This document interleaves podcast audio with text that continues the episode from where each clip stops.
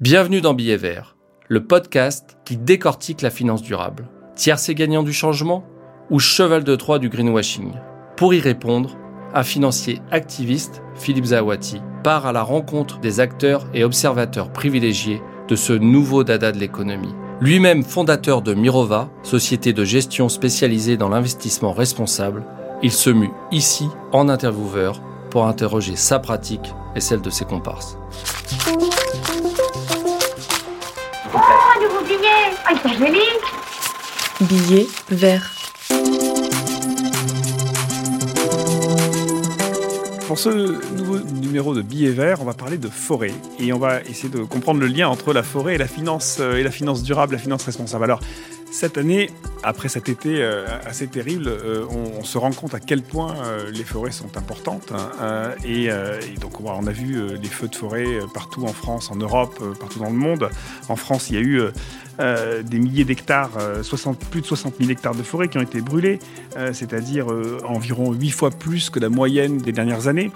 Et on se retrouve devant finalement cette espèce de cercle vicieux parce que en brûlant ces forêts, elles émettent du carbone, un million de tonnes de carbone d'émises. Et donc, on a une situation où le changement climatique entraîne des feux de forêt et les feux de forêt entraînent plus de gaz carbonique et donc potentiellement plus de changement climatique. Donc, euh, voilà dans, la situation dans laquelle euh, on est aujourd'hui. Et ces forêts sont aussi potentiellement une solution, puisque euh, c'est à travers ces forêts qu'on va potentiellement stocker du carbone. Et la finance durable a bien pris ça en, compte, compris ce sujet-là puisqu'il y a euh, énormément de projets de ce qu'on appelle de compensation carbone, c'est-à-dire d'investissement dans des projets de reforestation ou d'évitement de la déforestation. On va, on va rentrer dans le détail pour permettre de stocker du carbone et donc réduire euh, les émissions de gaz à effet de serre. Pour parler de ça aujourd'hui, j'ai le grand plaisir d'avoir un, invité euh, qui est un spécialiste de la question, qui est Alain Carcinti. bonjour, bonjour Alain. Bonjour Philippe. Donc Alain Carsati est un, économiste, un spécialiste des forêts. Il est euh, chercheur euh, au CIRAD, le, Centre de coopération internationale en recherche agronomique pour le développement. Euh, il a publié un, grand nombre de, livres et d'articles sur le sujet, notamment Géopolitique des forêts du monde, quelle stratégie de lutte contre la déforestation. Et donc il a réfléchi notamment à cette problématique de Qu'est-ce que c'est que la compensation euh, Comment aujourd'hui euh, on peut euh, effectivement utiliser les forêts comme des puits de carbone Et aussi les limites de ces sujets de, compensation, avec toute la problématique du greenwashing, on va, on, va y venir, qui peut être une des conséquences de ces, de ces pratiques. Il est par ailleurs, et donc là je le dis aussi parce qu'on a une relation euh, du coup professionnelle à travers ça, l'un des experts du fonds d'investissement de L'Oréal, le fonds L'Oréal pour la régénération de la nature, qui est un fonds que L'Oréal a lancé en, 2020, qui est doté de 50 millions d'euros et qui est géré, opéré par les équipes de, Mirova. Et donc dans ce cadre-là, Alain vous euh, nous donnez vos conseils dans l'évaluation des projets liés à, la conservation et à la restauration des, écosystèmes. Donc merci euh, d'avoir accepté cet échange. Pour commencer, euh, on en est où aujourd'hui sur cette situation des forêts Voilà, on a, on a vécu un, été catastrophique en, France. c'est quoi la situation? C'est grave, docteur, j'allais dire? Oui, non, c'est effectivement grave. Comme vous l'avez dit, on est dans, un, dans ce qu'on appelle une boucle de rétroaction euh, positive, c'est-à-dire que, un petit peu comme la fonte du permafrost euh, relâche euh, du méthane et du CO2 qui contribuent au réchauffement, qui, qui à ce moment-là vont faire en sorte que ça va fondre encore plus. Avec les forêts, on a à peu près le on est rentré dans le même cycle, c'est-à-dire que nous avons des chaleurs et des sécheresses très importantes qui contribuent à des incendies de plus en plus nombreux. On est sensible cette année parce qu'on en a eu beaucoup en Europe, mais il y en a depuis très longtemps aux États-Unis, puis surtout il y en a très depuis fort longtemps dans euh, des pays comme l'Indonésie, le Brésil, euh, les méga-feux et l'Australie. Donc on est passé dans des situations euh, où le carbone qui est effectivement stocké par les forêts, donc qui nous rend un service tout à fait considérable, puisque quand on émet du CO2 aujourd'hui par une activité humaine, il y a à peu près 26-27% de ce CO2 qui est repris par un puits de carbone et principalement les forêts. Donc on voit toute l'importance effectivement de, des forêts dans le cycle du carbone. Et heureusement que nous avons les forêts, parce que sinon la situation serait effectivement bien pire. L'autre partie, le 23% à peu près, ou 24% est repris par les océans. Et le reste, les 50% à peu près globalement, hein, qui reste, ça varie d'année en année, s'accumule dans l'atmosphère et contribue au réchauffement. Donc euh, aujourd'hui, le développement des incendies et le fait qu'on a des incendies des méga-feux, c'est-à-dire qui euh, sont euh, incontrôlables sur des surfaces gigantesques et qui en plus laissent derrière des, des sols extrêmement ravagés avec... Est-ce que c'était un méga-feu qu'on a eu en, Gironde cette année Oui, c'est pour la première fois, c'était un méga-feu. On peut appeler ça un méga-feu. oui. Alors le problème en plus, c'est que ce sont des feux qui, effectivement, sont d'une intensité très très forte, qui vont en plus poser un problème pour la régénération naturelle derrière, parce qu'on arrive à une telle intensité que les graines qui sont dans les sols grillent. Et euh, à ce moment-là, euh, il faudra très longtemps pour pouvoir, ou il faudra faire des replantations euh, dans certaines conditions qui permettront de, de, reconstituer des forêts derrière. Si les gens veulent reconstituer des forêts, parce que l'une des questions, c'est ce que vous voyez qu'en Gironde, on se pose la question d'ailleurs de mettre des panneaux solaires à la place, à la place des forêts. Bon, ça c'est une autre question. Donc c'est, les forêts vont mal globalement et elles relâchent bien sûr du CO2 dans l'atmosphère et des particules fines lorsqu'elles brûlent. Au-delà de ça, il y a les il y a d'autres euh, menaces qui pèsent sur, sur, la forêt au niveau mondial. Je pense à, à, tout ce qui est euh, commerce du bois illégal, euh, fragmentation du foncier. Enfin, est-ce que ah on peut faire un tour d'horizon Voilà. quelles sont les grandes menaces aujourd'hui Alors, c'est vrai que les grandes menaces, elles sont de deux sortes. Il y a la déforestation, qui est principalement une question de pays du Sud, euh, de pays en développement, et on va en parler. Et puis, globalement, mais plus généralement, euh, ça concerne pas seulement les forêts du sud, vous avez le, mauvais état de santé des forêts, qui sont attaquées par des sécheresses, par euh, des pathologies, etc., etc., des maladies. Parce que, outre les feux qui sont spectaculaires, et on voit tout de suite les arbres brûlés, on a beaucoup d'arbres qui meurent. Là, par exemple, avec, la sécheresse actuelle, le taux de mortalité des arbres à peu près partout, euh, disons, a augmenté de manière incroyable. On se souvient des, des, fameuses pluies acides dans, il, y a, quelques décennies. Est-ce que c'était lié là aussi à, des épisodes de sécheresse ou à des Non, c'était plus, c'était plus des questions de pollution alors peut-être euh, accentuer, le stress était accentué par la sécheresse qui fragilise euh, les arbres. Mais euh, là, les phénomènes effectivement de sécheresse et voire effectivement les incendies font que la mortalité des arbres augmente et donc les arbres meurent pas tout de suite, mais peu à peu, ils vont effectivement mourir sur pied, devenir non plus des, des, absorbeurs de CO2, mais au contraire des sources, puisqu'un arbre qui se décompose, c'est un arbre qui émet du CO2. Alors ça, c'est beaucoup moins visible qu'un grand incendie qui parcourt des milliers de kilomètres, mais c'est à peu près le problème de l'état des forêts. C'est le passage de puits de carbone, c'est-à-dire d'absorbeurs nets, à source d'émissions. Parce que. Est-ce qu'on a basculé Cette bascule, elle est, faite aujourd'hui? On dit que l'Amazonie, par exemple, est quasiment au niveau de bascule. Hein. Une partie de l'Amazonie, oui. En tout cas, une partie de l'Amazonie brésilienne serait. Alors, les estimations sont très compliquées à faire, hein, euh, mais euh, disons qu'il y a une convergence aujourd'hui d'études scientifiques qui pensent que, en tout cas, au Brésil, une partie de l'Amazonie brésilienne, effectivement, euh, est passée à source. L'Amazonie, dans son ensemble, serait, enfin, d'après les dernières études, mais ça peut, ça peut changer d'une année sur l'autre, serait pratiquement à l'équilibre, c'est-à-dire qu'effectivement, euh, elle sera encore un peu absorbeur, mais, mais pas beaucoup. Par contre, l'Asie du Sud-Est, euh, les forêts d'Asie du Sud-Est seraient depuis plusieurs années une source nette d'émissions. Alors, il y a effectivement ces problèmes de déforestation, qui sont des problèmes... Euh, alors, 90% de la déforestation, il faut bien comprendre que c'est l'agriculture. Hein. Ça, c'est la FAO qui nous le dit récemment, qui l'a indiqué à la COP26 dans un rapport.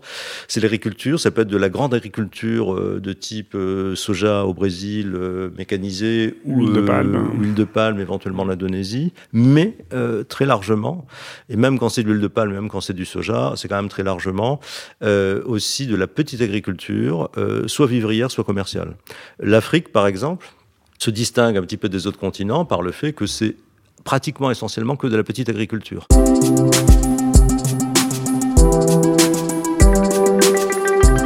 Alors, venons-en au sujet cœur, c'est-à-dire ces, ces fameux crédits carbone. Donc, le point de départ est assez, est assez simple. Hein. c'est euh, des, principalement des entreprises euh, qui prennent des engagements euh, de devenir neutres en carbone à un horizon 2030, 2040, 2050. Et donc, pour devenir neutres en carbone, eh bien, elles doivent réduire leurs émissions, arrêter certaines activités, transformer leur mode de production. Mais on sait bien qu'il y a un résidu d'émissions qui vont être non éliminables, donc qui vont demeurer. Et donc, pour euh, arriver à ce, net zéro, à cette neutralité carbone, eh bien, il va falloir faire du négatif, c'est-à-dire compenser ces émissions. C'est ça le, principe de base. Et donc, pour compenser ces émissions, eh bien, il y a différentes solutions. On peut euh, créer des projets d'énergie renouvelable, faire de l'efficacité énergétique en faisant de la rénovation thermique des bâtiments, ou on peut stocker du carbone, stocker du carbone notamment dans les forêts. Alors même s'il n'y a pas que les forêts, puisque on peut aussi imaginer du crédit carbone euh, au niveau des mangroves, euh, des, des au niveau de, du sol peut-être. Il y a aussi le, carbone euh, qui, qui, stocke dans le sol. Mais c'est vrai qu'aujourd'hui, l'essentiel quand même de ce stockage de forêt, de ce potentiel stockage de forêt, c'est le carbone. Et donc du coup, on a ces entreprises qui cherchent à acheter des crédits carbone. Et comment ça marche ça? Alors il y a en théorie économique et même en, en politique économique, on on a des systèmes, ce qu'on appelle de marché de droit, qui sont très connus, qui, ont d'ailleurs, euh, ils sont nés dans les pêches d'ailleurs. C'est pas du tout, ça vient pas du climat, ça vient des pêches en, Nouvelle-Zélande et puis ensuite euh, en, Islande, en différents endroits. Le principe des quotas, c'est ce qu'on appelle un principe de cap and trade. Cap, c'est-à-dire un plafonnement, puis ensuite un échange. C'est-à-dire vous avez un régulateur qui généralement peut être un régulateur, un régulateur national, qui va fixer d'une année sur l'autre ou d'une période à l'autre un maximum euh, alors soit de, soit de poissons capturés, de tonnes de poissons à capturer, soit d'émissions de CO2, soit des émissions de dioxyde de soufre, soit des émissions de, de disons, de, de, quelque chose. Donc on fixe un maximum et à ce moment-là, euh, on va distribuer des quotas. C'est-à-dire qu'il y a plusieurs méthodes de distribution de quotas euh, aux entreprises, euh, ça peut être aux individus, ça peut être aux pêcheurs, euh, voilà. Et ces quotas, on, peut les distribuer selon, selon ce que les gens ont fait précédemment. Alors on en donne un peu moins, bien sûr, hein, puisqu'on va rationner. Et le système de cap and c'est un système de rationnement progressif. Voilà dans lequel euh, le système donc euh, est un système de rationnement. Donc on distribue des quotas aux gens, ou on les vend, ou on, peut les mettre aux enchères aussi. Euh, le, le système d'échange permet effectivement de, euh, revenir sur une rationalité économique, c'est-à-dire qu'il y, a des gens pour qui ça coûte moins cher de réduire. Et ceux pour qui ça coûte moins cher de réduire, on va leur donner une incitation en leur proposant, en leur disant si, vous faites mieux que votre objectif, c'est-à-dire si vous n'utilisez pas tous vos quotas d'émissions, vous allez pouvoir les vendre à ceux qui n'arrivent pas, qui ont, pour qui ça coûte trop cher de réduire. Et à ce moment-là, vous avez une sorte d'optimum économique, enfin d'efficacité économique qui se crée. Alors il y en a qui disent que ce sont des droits à polluer ce sont des droits à polluer, si vous voulez, sauf que le CO2, euh, ce, ben, ce sont des droits. Comme je vous ai, pour, pour la pêche, ce sont des droits de capture. Ce sont des droits de capture, etc. Bon, est-ce que le CO2, ce n'est pas de la pollution à proprement parler? C'est un gaz qui est absolument nécessaire à notre vie, etc. C'est son, son, son, excès d'abondance qui pose, qui pose nombre de problèmes. Quand les gens parlent de droit à polluer, c'est quelque chose, effectivement, de, de péjoratif. Euh, simplement, c'est un instrument qui a fait ses preuves. Et donc ça, c'est ce qui se passe en Europe avec le, le, le, ce qui le se système des, des, quotas sur le, sur, sur, le, sur le carbone. C'est ce qui se passe en Europe, c'est ce qu'on a essayé de faire en 2000 avec le protocole de Kyoto à une échelle plus grande, effectivement. Qui n'a pas fonctionné. Pas. Une des raisons pour lesquelles ça n'a pas fonctionné, c'est d'abord tout le monde n'a pas participé, beaucoup de pays, Chine, etc., les pays en développement n'ont pas voulu rentrer, rentrer dans un système de rationnement et de quotas hein, au nom de, de, leur droit au développement. Et par ailleurs, de toute façon, euh, disons, il n'y avait pas d'autorité suffisante. Quand par exemple le Canada a découvert, euh, s'est mis à exploiter euh, ces sables bitumineux qui sont extrêmement polluants. Le Canada avait pris des objectifs, les avait ratifiés dans son Parlement, mais le Canada a décidé que finalement, il préférait euh, bénéficier de la manne pétrolière, et donc ils ont dit, écoutez les gars, ciao, on, euh, on, quitte le protocole de Kyoto et on ne paiera pas les amendes qui sont prévues. Si on revient sur, le marché européen, par exemple, on a vu le, prix du, euh, du, carbone sur le marché européen, d'abord dans un premier temps s'écrouler, tomber à 10, autour de 10 euros, donc à une valeur qui est, qui est qui n'a plus beaucoup de sens. Et puis là, il est remonté de façon assez significative.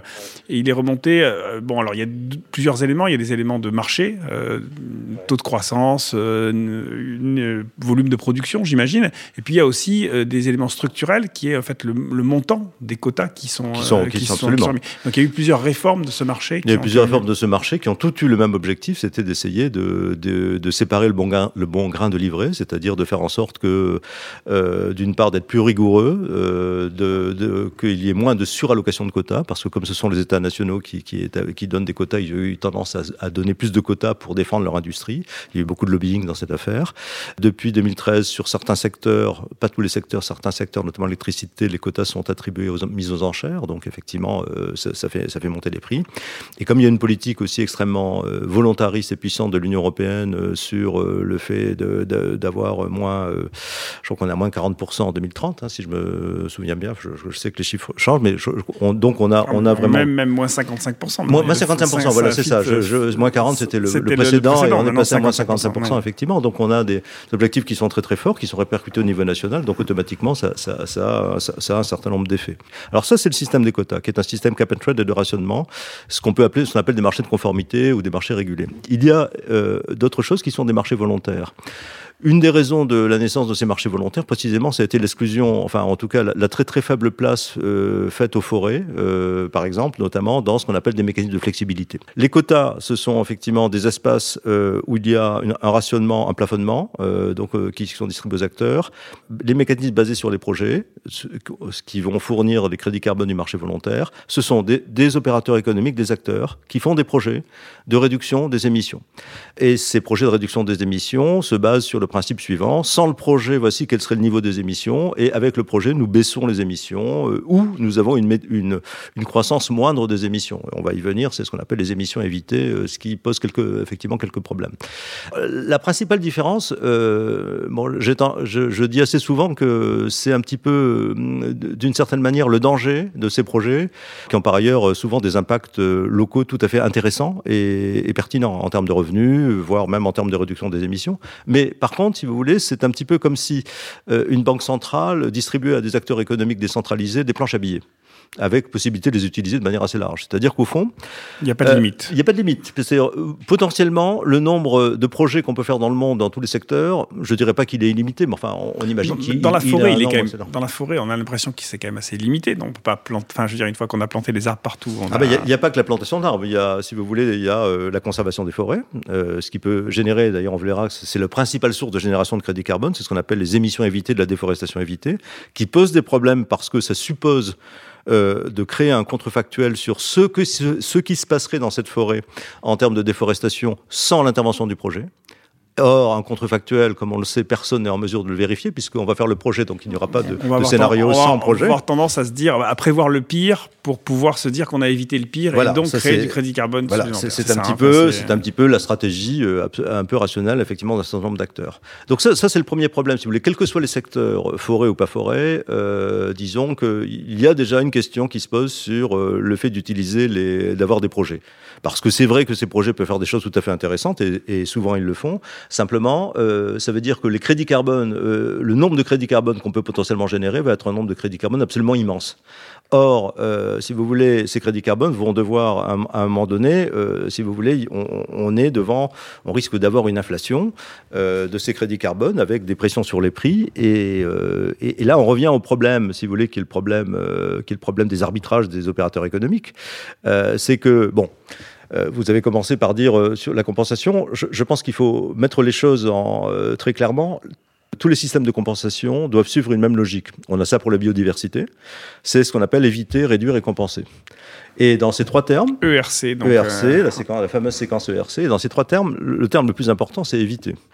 mais éviter, ça, vous avez derrière tout le débat sur le modèle économique qu'on peut avoir. Qu'est-ce que c'est pour une compagnie aérienne, effectivement, d'éviter? Euh, Ça peut être de dire de réduire son offre euh, sur certaines distances euh, sur lesquelles le train peut être concurrentiel, par exemple, etc. etc. Bon, euh, on voit bien que les compagnies aériennes qui cherchent à avoir des tarifs très agressifs... C'est toute la question de la sobriété, voire de la, de la décroissance. Voire, de, hein. de la... Bon, au moins de la sobriété, en tout cas se poser la question sur l'utilité sociale d'un certain nombre d'activités économiques qui pourraient éventuellement être substituées par d'autres. on est tout à fait ça. Et ça, ça se heurte quand même aux logiques économiques, effectivement qui sont celles, qui sont celles aujourd'hui euh, de la plupart des entreprises. Bon. Euh, ensuite, quand, ensuite, il faut réduire. Alors, réduire, il y a un état des techniques, euh, un état des techniques qui vous permet de faire un certain nombre de choses, mais généralement, c'est limité. Et puis, surtout, ça bute sur le prix. C'est-à-dire que vous réduisez jusqu'au point où vos dernières unités, c'est-à-dire ce qu'on appelle la réduction marginale, commencent à coûter très cher. au début, c'est facile, et puis ensuite, quand on arrive à l'os, ben, ça commence à être dur. Et, là, vous pouvez avoir intérêt à compenser. Et là, vous pouvez avoir compenser parce que c'est beaucoup, moins cher. C'est beaucoup moins cher. Et euh, donc le problème, et là on voit comment le problème se noue, c'est-à-dire qu'à partir du moment où vous avez énormément de crédits euh, disponibles sur le marché parce que vous avez plein de projets, leur prix va baisser. Euh, leur prix va baisser, bien évidemment. Donc, la compensation va être pas cher. Et, les gens ne vont pas réduire. Ou ils vont très très vite s'arrêter sur leur chemin de réduction parce qu'ils se diront on a des alternatives plus intéressantes. Donc ça c'est à mon avis le premier problème de la compensation avec ce système.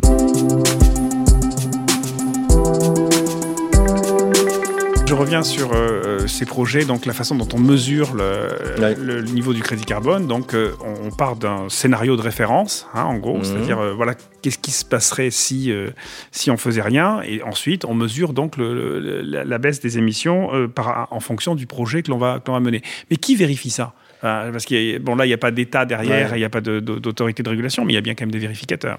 Alors, il y a toujours des vérificateurs, même dans les systèmes euh, privés, parce que le système, le système basé sur les projets, bon, je veux pas être trop, trop compliqué dans une émission si courte, mais euh, ça a fonctionné quand même dans le système de conformité, ce qu'on s'appelait le mécanisme de développement propre, hein, qui, est, qui est né en 2000 et qui a fait beaucoup de projets, euh, pas tellement dans la forêt d'ailleurs, l'agriculture, mais surtout dans le domaine de l'énergie. Et là aussi, euh, il y avait, disons, des, des, des, des auditeurs euh, privés, euh, comme Veritas ou autres, etc., agréés, qui étaient agréés par l'autorité onusienne. Aujourd'hui, dans le marché volontaire, qui est un marché donc qui n'est pas dans le marché de conformité, c'est-à-dire qui est, qui est- qui est complètement différent.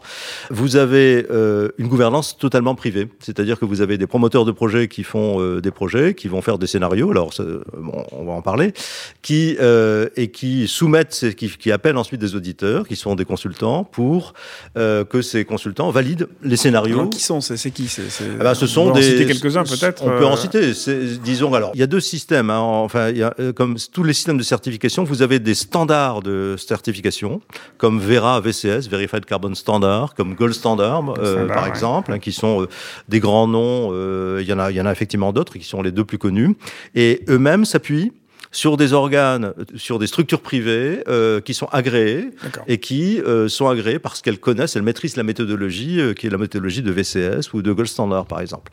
Et donc vous avez, euh, ce sont des prestataires de services qui vont euh, fournir leurs services et monnayer leurs services auprès des promoteurs de projets.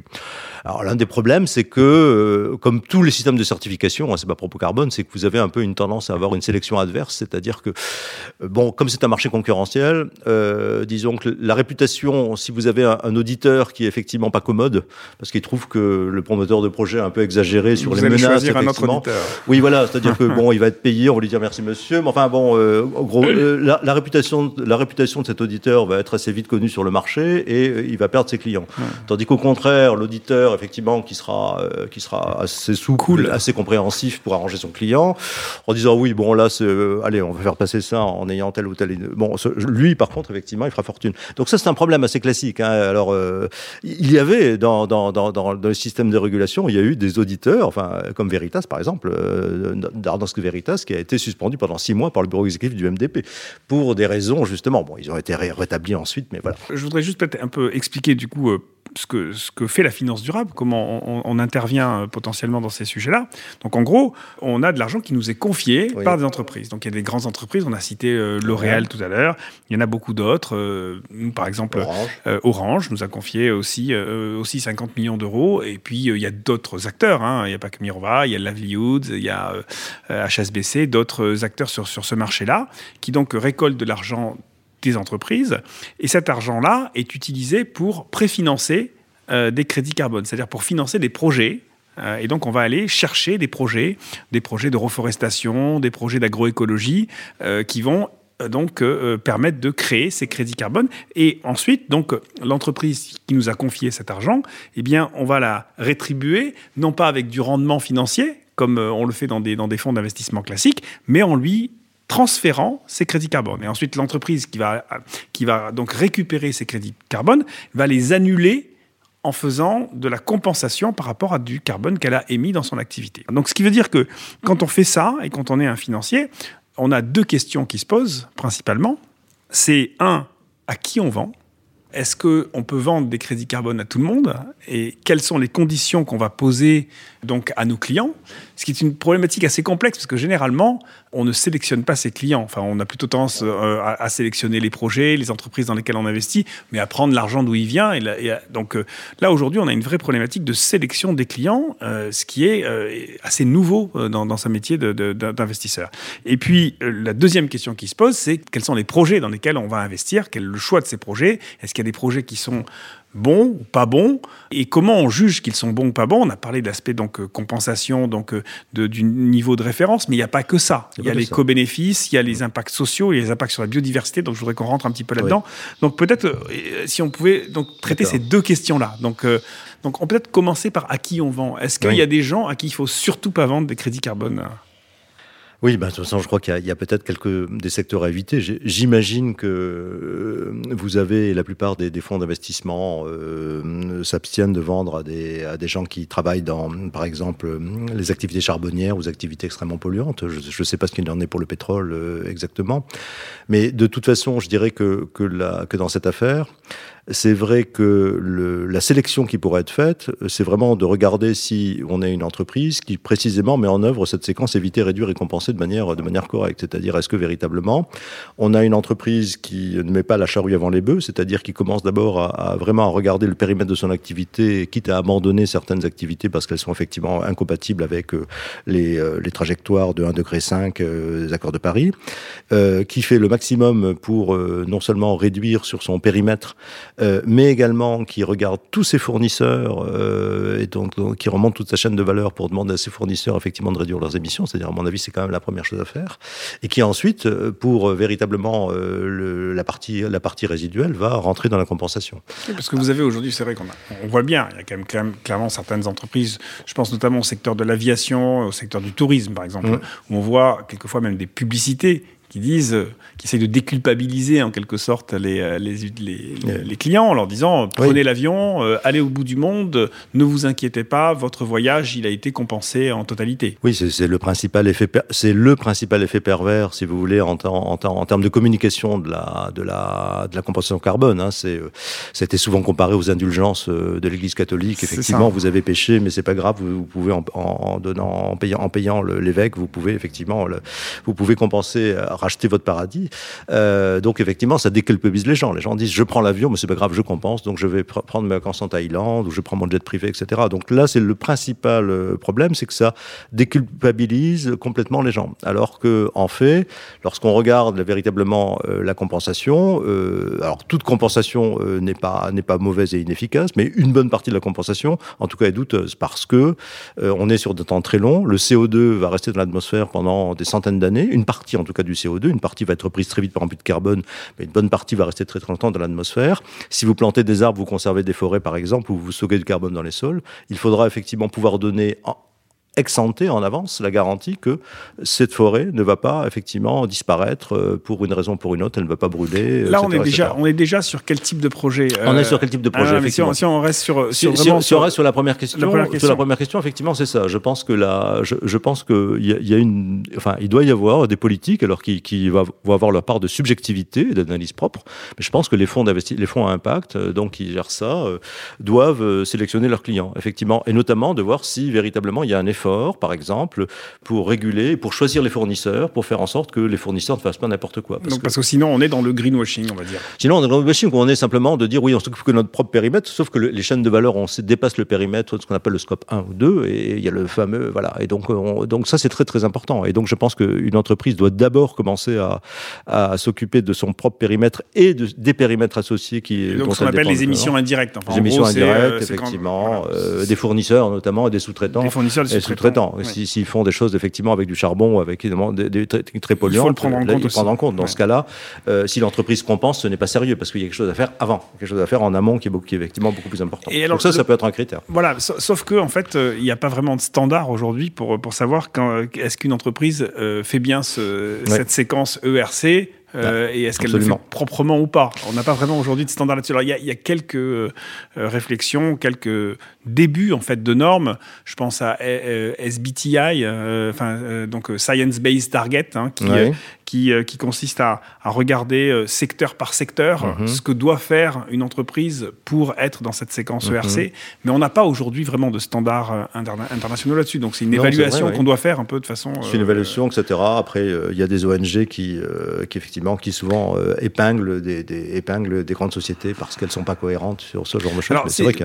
C'est ce voilà, juste peut-être en quelques mots, c'est vrai mmh. que c'est ce qu'on fait nous aujourd'hui quand on essaie de, de réfléchir à, à, qui on va vendre ces crédits carbone. Euh, dans la mesure où finalement on est investisseur par ailleurs dans des actions des entreprises, on analyse ces entreprises, donc on sait ce qu'elles qu'elles font et donc on va utiliser le même type d'analyse pour euh, ensuite dire ben, ça, telle, telle entreprise, on a, si on n'a pas envie de la mettre dans notre portefeuille, a priori, on n'a pas non plus envie de lui vendre des crédits carbone. Donc ça, c'est une des problèmes. Mais c'est vrai que c'est quelque chose d'assez nouveau et qui atteint peut-être un peu ses, limites assez vite. On a cette premier, premier risque, c'est le greenwashing de la part des entreprises, euh, des entreprises elles-mêmes. Et puis après, il y a le greenwashing sur le terrain. Euh, et donc là, c'est quel type de projet on, va euh, sélectionner. Est-ce qu'il y a des projets qui sont plus ou moins de qualité Et d'ailleurs, peut-être un mot aussi là-dessus, les prix de ces projets sont très différents. Donc on, a souvent des entreprises qui viennent et qui nous disent, OK, à combien vous allez me vendre ce crédit carbone, cette indulgence là. Mmh. Donc, mmh. et donc aujourd'hui, c'est quoi le prix du crédit carbone? Et est-ce que justement le, le, niveau du prix ben, en quelque sorte, donne une indication sur la qualité du projet en quelque sorte, c'est-à-dire que les prix sont très très variables. On n'est pas sur un véritable marché avec des cours euh, comme des cours des commodités parce qu'il y aurait effectivement une grande offre et une demande qui se rencontreraient sur, euh, sur des marchés précisément. On a des ensembles de transactions bilatérales où les prix sont négociés. Globalement, sur les marchés volontaires, les prix varient aujourd'hui sur les projets forestiers, par exemple, entre 3, 4, 3, 4, 5 dollars à peu près le, crédit carbone, qui est une tonne de CO2, une tonne de CO2 euh, à éviter. Donc ça, à comparer par, par le prix sur le marché européen dont on parlait tout à l'heure, oui, qui est autour de 50, quotas. Euh, quota qui est 50 euh, dollars. Hein. Qui, est, qui, est, qui, est, même, euh, qui est, qui est même, plus, qui est même au-delà. Qui est même au-delà, hein, puisqu'il a à un moment donné approché les 90 dollars, je crois que c'était avant la guerre en Ukraine, et puis après, évidemment, ça c'est, je crois qu'aujourd'hui, voilà, mais le prix, effectivement, est, donc, sont très différents. Le prix du quota et le prix du crédit est très différent. Donc, ça, c'est une chose. et alors, maintenant, les, les, projets de reforestation, par exemple, le coût des crédits est plus élevé, autour de 7, 8, 9, 7, 8, 9 dollars effectivement.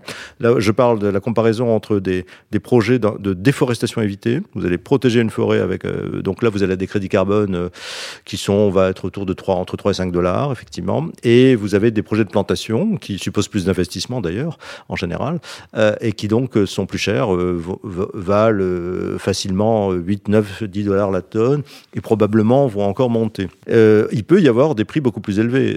quand certains opérateurs de projets garantissent des co-bénéfices. Je pense à Pure Projet, par exemple. Effectivement, ils vendent à autour de 20, euh, de 20 dollars la tonne, euh, voire plus, parce qu'ils proposent aussi non seulement du carbone séquestré ou évité, mais également euh, des co-bénéfices en termes sociaux en termes, en termes de biodiversité.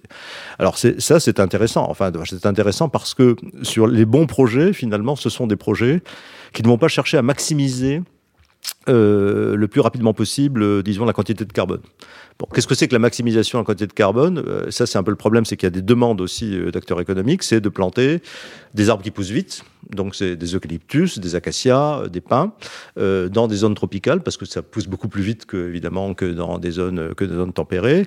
Et à ce moment-là, bah, ce qui stocke le plus de carbone le plus rapidement, c'est effectivement une plantation d'eucalyptus que vous allez faire dans, sous les tropiques. bon. Alors là, vous allez stocker du carbone rapidement, même s'il y a quand même un décalage parce que vous émettez du CO2, mais euh, il faut attendre. Les arbres, ça pousse, même sous les tropiques, ça met quand même quelques années à, pousser, à atteindre leur maturité, donc à stocker du carbone. Donc il y a un problème d'abord de décalage temporel qui est, quand, même, qui est quand même effectivement important là-dedans. Et deuxièmement, euh, le fait d'avoir des plantations monospécifiques, euh, en général, pose des problèmes en termes de biodiversité, en termes d'usage social pour les populations, parce que ce sont des, forêts très pauvres. Il y a, il y a bon, forêt d'eucalyptus, il n'y a pas de sous-bois, euh, euh etc. Il n'y a pas beaucoup d'animaux, etc., etc. Et par ailleurs, très souvent, euh, plus un arbre pousse vite, plus il pompe de l'eau. Et donc, effectivement, euh, il, va y avoir effectivement des problèmes sur les nappes phréatiques, sur les cours des rivières, etc. Ça peut perturber énormément le cycle de l'eau. On a eu quelques catastrophes écologiques avec des plantations, euh, disons, d'eucalyptus ou de pins ou d'acacia. Euh, en Afrique du Sud, par exemple, les grandes plantations de pins qui ont été faites effectivement pour faire du bois et la pâte à papier, ont été une catastrophe dans un pays qui est touché par les sécheresses comme l'Afrique du Sud. C'est vraiment une catastrophe du point de vue de, l'impact que ça a eu sur le cycle de l'eau. Et donc, euh, enfin, on voit maintenant que c'est connu, absolument connu comme, comme, un échec. Donc, en fait, les, bons projets, ce sont des projets euh, qui, euh, finalement, vont, vont, ne pas chercher à maximiser le carbone, mais vont chercher probablement à avoir une approche globale et systémique, c'est-à-dire d'essayer de voir qu'est-ce qui est intéressant dans cette zone. Ça peut être de la restauration restauration. La restauration, elle peut se faire euh, très souvent en faisant revenir, en aidant un petit peu la, végétation à revenir, notamment les arbres. Bon, on, peut aider, on fait la, restauration, la régénération naturelle assistée en, en luttant contre les espèces invasives, en, faisant- éventuellement en faisant quelques, quelques coupes d'éclaircies pour, euh, pour, pour, pour aider les arbres. Généralement, ça marche très bien. Alors, ça prend plus de temps et ça stocke moins qu'une grande plantation effectivement d'eucalyptus. C'est pour ça que c'est pas toujours, etc. Ça demande aussi euh, un accord avec les communautés locales parce que, notamment par exemple en Afrique, un espace qui n'est pas visiblement mis en valeur est un espace réputé vacant et disponible. hein. C'est une terre non mise en valeur, donc il y a des squatteurs qui vont, qui, qui vont venir. Il y a Donc une ça- problématique de droit de, de droit il y a de des problématiques de droit de propriété. Euh, Dans le sud du Nige- Niger, euh, des projets, enfin des initiatives ont été couronnées de succès. C'est d'ailleurs un grand succès étudié sur la régénération naturelle qui a été euh, vraiment pas cher du tout, très efficace, etc. Parce qu'en plus, les arbres qui reviennent sont des arbres, euh, c'est pas des arbres plantés, des arbres plantés. Le taux de réussite en général et le taux de, le taux de, de survie des arbres qui sont plantés euh, très souvent est très faible. J'ai vu au Burkina Faso, alors surtout quand, quand on plante des arbres sur les terres de l'État. Quand vous demandez aux paysans de planter des arbres sur les terres de l'État, en général, vous avez souvent des, des taux de réussite qui sont euh, autour de, de, de 0 ou 1%. Si vous, vous payez les paysans pour qu'ils plantent des arbres sur C'est à leur 0 propre ou terre, 1%, c'est-à-dire bah, C'est-à-dire au Burkina Faso, j'ai vu des. euh, il y a eu un grand projet effectivement de la Banque africaine de développement qui a payé pour restaurer des forêts classées. Et il fallait, il fallait euh, replanter des arbres. Euh, ils ont mis euh, plus d'un million, euh, plus d'un million de dollars dans cette affaire et euh, ils ont, ils ont payé les paysans et les communautés pour qu'elles plantent des Sauf que les communautés sont venues planter les arbres. La forêt n'étant pas protégée, les éleveurs passent dans la forêt et les éleveurs ont bouffé tous les plants. Euh, voilà, les, les- les bêtes, il y a eu du feu, etc., etc. Bon, parce que personne s'en occupe.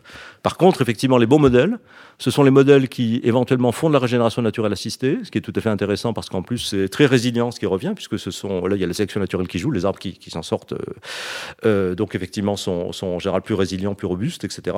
Et euh, l'intérêt c'est quand vous avez des modèles où vous payez les paysans pour qu'ils plantent des arbres sur leur propre terre. Parce que là, vous, non vous, vous les aidez à créer un capital pour eux, C'est ça. On, on- on a fait ça au, au Kenya récemment. Oui. Donc, on m'expliquait qu'en fait, les, euh, donc c'est des petits fermiers hein, qui ont Oui. des pe- petites, euh, petites surfaces et, et que euh, très souvent, ils plantaient des arbres au moment de la naissance de leurs enfants. C'est en Mhm. quelque sorte la préparation de leur retraite. De retraite, euh, ouais. et donc, Ouais. ils investissent pour, euh, pour, Mhm. pour plus tard. Donc, euh, ça, c'est ça, c'est beaucoup plus vertueux, en fait. Voilà, c'est ce qu'on appelle des, on appelle ça aussi des paiements pour services environnementaux. Enfin, il y a, y plusieurs noms oui. possibles, etc., etc. Voilà. Et derrière, c'est aussi d'avoir, euh, de, de penser biodiversité, de penser cycle de l'eau, c'est-à-dire de penser euh, dans quel contexte on est du point de vue hydrique, quel- qu'est-ce qu'on a comme type de sol, etc. L'agroforesterie peut être, par exemple, une très très bonne, effectivement, option, parce que là, vous avez des co-bénéfices en termes, en termes euh, non seulement non seulement écologiques, mais également en termes de production, euh, en termes, euh, disons, les arbres rendent service à la production agricole. Alors, on parle quelquefois de- de- d'a- d'approche paysage, hein, landscape approach. Landscape approach, voilà, oui. donc c'est-à-dire, euh, en gros, euh, il faut pas simplement euh, replanter de la forêt, conserver de la forêt, faire de l'agroécologie, mais faire tout ça en même temps, en quelque Oui, sorte. c'est un projet de territoire. C'est un projet Un de projet de territoire avec des gens qui vont effectivement, on va- on va essayer de trouver ça. Alors ça, euh, c'est effectivement, c'est typiquement pour moi le bon projet. Seulement, il faut bien être conscient que par rapport à une, euh, dans une optique de compensation carbone rapide et massive, avec des prix, avec des prix qui sont faibles, bah, c'est pas ce qui est le plus efficace, c'est tout à fait clair.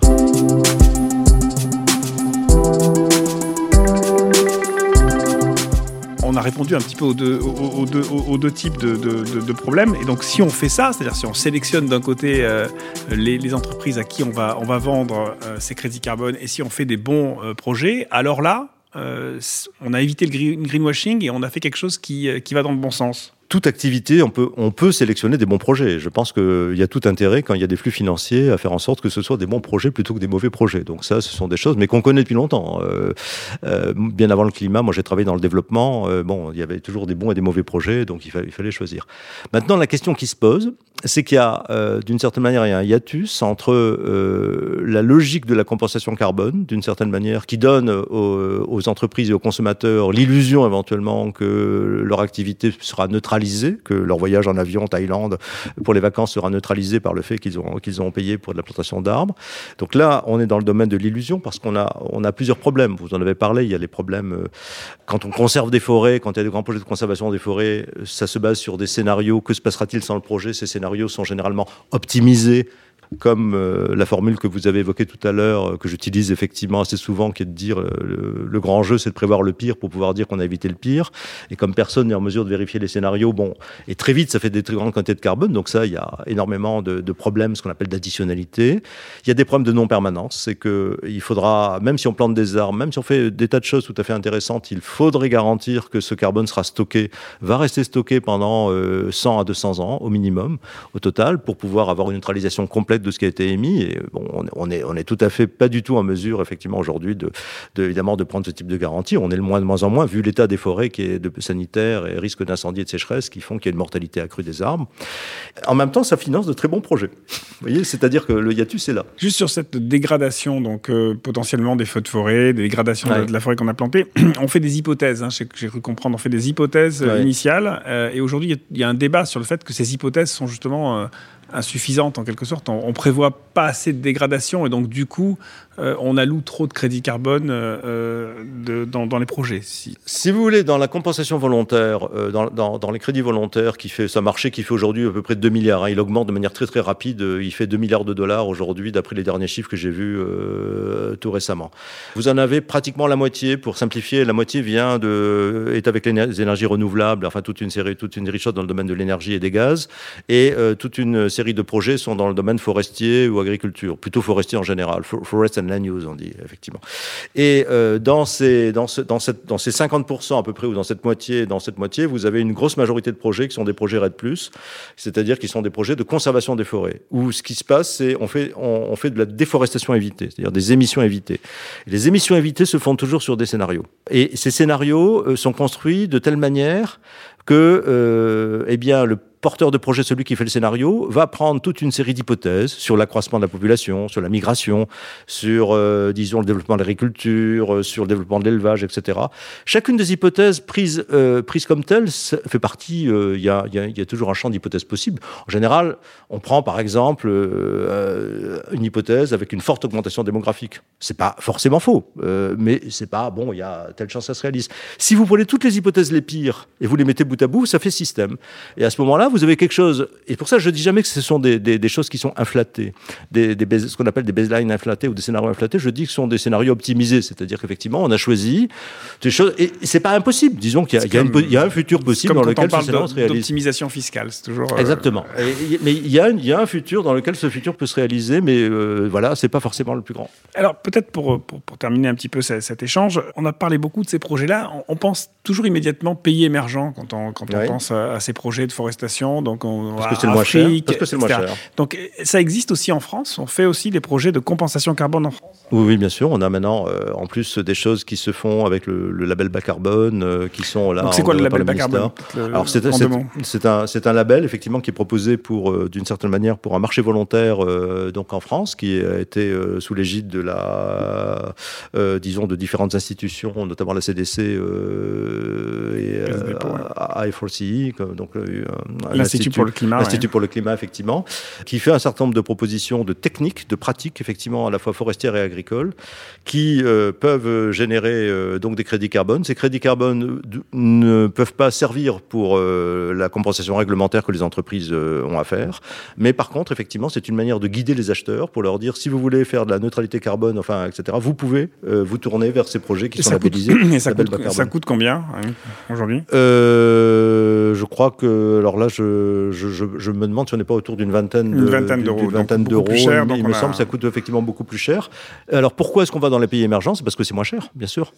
Euh, c'est moins cher, y compris pour l'industrie, parce qu'au départ, euh, bon, euh, dans, dans, dans les années 2000, on allait moderniser des, on allait moderniser de très vieilles usines euh, au fin fond de l'Inde. Ça coûtait, le- il y avait un gros gisement, si vous voulez, de réduction d'émissions. Et par ailleurs, on considère que ça, la main d'œuvre ne coûte pas cher, et puis on peut planter des arbres ou conserver des forêts.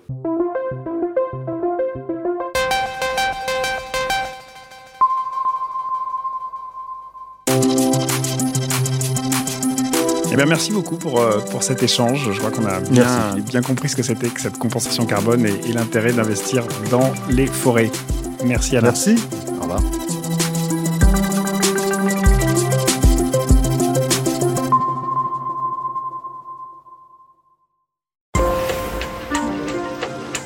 Pacte Pour? Demain. Un pacte pour demain. Le podcast des boîtes qui cherchent des solutions. On pourra toujours pisser sous la douche, si les entreprises ne changent pas leur modèle économique, la transition écologique n'adviendra jamais. Il est crucial de mettre en avant les nouveaux modèles et les mutations des anciens. Alors je te rassure, l'émission que je te propose n'est ni un cours théorique, ni une opération de greenwashing. C'est une conversation claire et honnête sur le chemin qu'il reste à parcourir. Je suis Alexandre Kouchner, rédacteur en chef de l'ADN Le Shift, et moi ce qui m'intéresse, ce sont pas les résolutions en carton, c'est la chronique du réel de l'entreprise. Impact pour demain, c'est l'émission B2B de So Good Radio pour mettre en avant les boîtes qui cherchent des solutions et les confronter à leurs limites en invitant des activistes. On parle d'économie, on parle d'écologie, on parle donc surtout de nous. Un pacte pour demain.